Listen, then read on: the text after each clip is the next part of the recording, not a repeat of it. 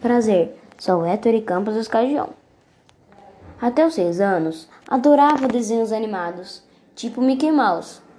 No sete, comecei a gostar da cultura japonesa e gosto até hoje, nos dez anos.